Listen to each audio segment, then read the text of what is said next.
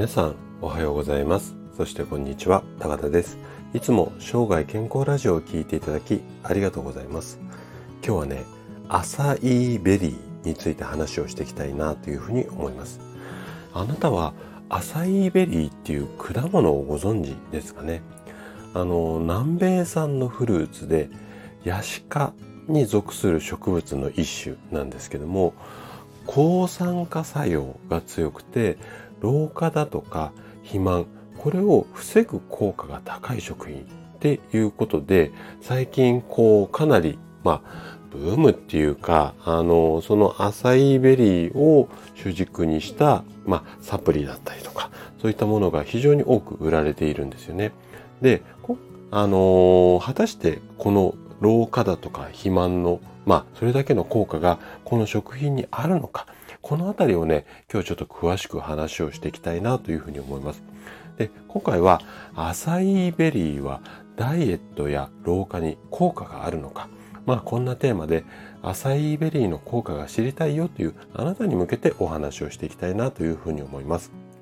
でお伝えしたいことは2つありまして前半では老化を防ぎ体重も減る？クエスチョンマークまあこんなお話とあと後半は全ての効果が否定されていますよ。まあ、こんな話をしていきます。で今日もできるだけこう専門用語などを使わずに分かりやすく話をするつもりなんですけどももし疑問質問などありましたらお気軽にコメントいただければというふうに思いますじゃあね早速本題の方に入っていきましょうここ数年ですね美容業界を中心に、まあ、このブームになっているのがこのアサイベリーなんですけどもその大きな効果っていうのは先ほど紹介した2つ、まあ、老化防止とあとダイエットなんですけどもそれぞれについて、まあ、ちょっと詳しく見ていきたいなというふうに思います。でまず老化防止についてなんですけどもあの老化防止のまあ老化防止っていうか老化の原因の一つとして活性酸素っていうのがあるんですけどもこれが体内でできることによって、まあ、老化していきますよ。まあ、こんなあの体の仕組みがあるんですけども、で、この活性酸素を、このアサイベリーは除去する能力が高いですよ。で、その効果っていうのは、クランベリーの約10倍もありますよ。で、アンチエイジングに欠かせないポリフェノールも多く含まれていて、その量はブルーベリーの3倍だっていうふうに言われてるんですよね。ね、このあたりはちょっと老化に効きそうですよね。じゃあ続いてダイエットについてなんですけども、ダイエットについては脂肪を燃焼する作用がこのアサイベリーには非常に強いんですよと。で、この脂肪を燃焼する作用があるからこそ体重を減らす効果がありますよっていうことなんですよね。で、こんな感じで、いわゆる体の酸化、錆びつきを防いで脂肪を燃焼する。まあ、このあたりの効果っていうのが果たして科学的に本当なのか。このあたりをね、ちょっと後半深掘りをしていきたいなというふうに思います。じゃあ、もう一つの話題である全ての効果が否定されていますよ。まあ、こんなテーマについてお話をしていきたいなというふうに思うんですけども、で、このアサイベリーに関してなんですが残念ながら全ての効果が科学的には否定されています。で、かっこ今現在はっていうような形なんですけども、まずそのこのアサイベリーの効果に関してのこういわゆるエビデンスっていうか実験データであったりだとかあとは論文みたいなことですよねこのあたりはあのあんまりいい結果じゃないんですよじゃあどういう風になっているかっていうのを先ほどの老化とあとダイエットそれぞれの項目について見ていきたいなというふうに思います。じゃあまず老化防止についてなんですけどもアサイベリーのこの抗酸化力これが有名になったのは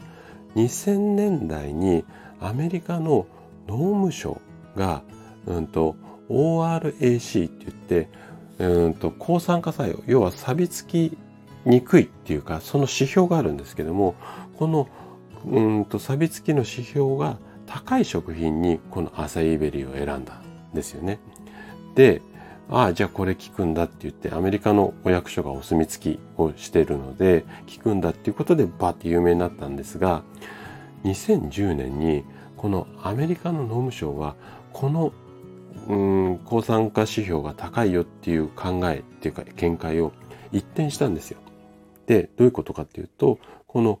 ORAC、要は抗酸化の指標は、うん、科学的な根拠がないっていうことで、2000年代に自分が発表したものを撤回してるんですよね。で、この、うん、もう一つの、その、こう、他の食品に比べてポリフェノールが高いよっていうことに関しても、アサリーベリーのポリフェノールっていうのは、ラズベリーと同じぐらいのレベルらしいんですよね。で、いろんな実験データで高い高いって言われてるのは、どうもいっぱいの量を検査をして、それでこう他と比較して高いっていうふうに言ってるみたいなので、どうもね、計算の根拠が怪しいっていうか、ちょっとミスってるっていうか、そんな感じみたいなので、このあたりでちょっと全部否定されているんですよね。で、引き続きこうダイエット、今度はね、ダイエットについてなんですけども、これはね、2009年にアメリカの健康食品監査委員会っていうところが、うんと、こんな警告を出しているんですよ。浅い系のダイエットサプリや食品は詐欺だって。かなりちょっとストレートな物言いなんですけどもね。で、その理由としてはね、アサイベリーのダイエット効果を調べた研究。これはね、ほとんどなくって、今のところ科学的な根拠はゼロっていうことなんですね。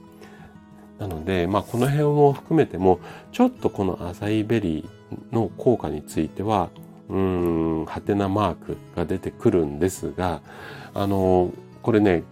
お話聞いて、ちょっとね、皆さんも検索してもらえばわかるんですけども、アサイベリースペース大、あと、アサイベリースペース、うんとサプリメントみたいな感じで、えっと、検索をすると、結構ね、いろんな商品出てきます。あの、広告が乗っかっているものもあれば、アマゾンだったり楽天みたいなサイトが上位に表示されて、そこ見るとね、まあ2、3000円ぐらいのお手頃なものからちょっと高価なものまで結構いろんな商品が出てるんですよね。なので、そこそここの辺の効果を信じて買ってる方っていうのが非常に多いんじゃないのかなっていうふうに思います。なので、情報っていうのはね、ちょっとね、正しく知った方がいいかなと思って今日お話をさせていただきました。はい。ということで、今回はアサイベリーについてお話をさせていただきました。最後まで聞いていただいたあなたがですね、正しい効果効能についての情報を得ることで確実に健康に近づくことができます。人生100年時代、この長寿の時代をですね、楽しく過ごすためには健康はとっても大切になります。ぜひ派手な宣伝文句に踊らされることなく生涯健康を目指していただけたら嬉しいです。それでは今日も素敵な一日をお過ごしください。最後まで聞いていただきありがとうございました。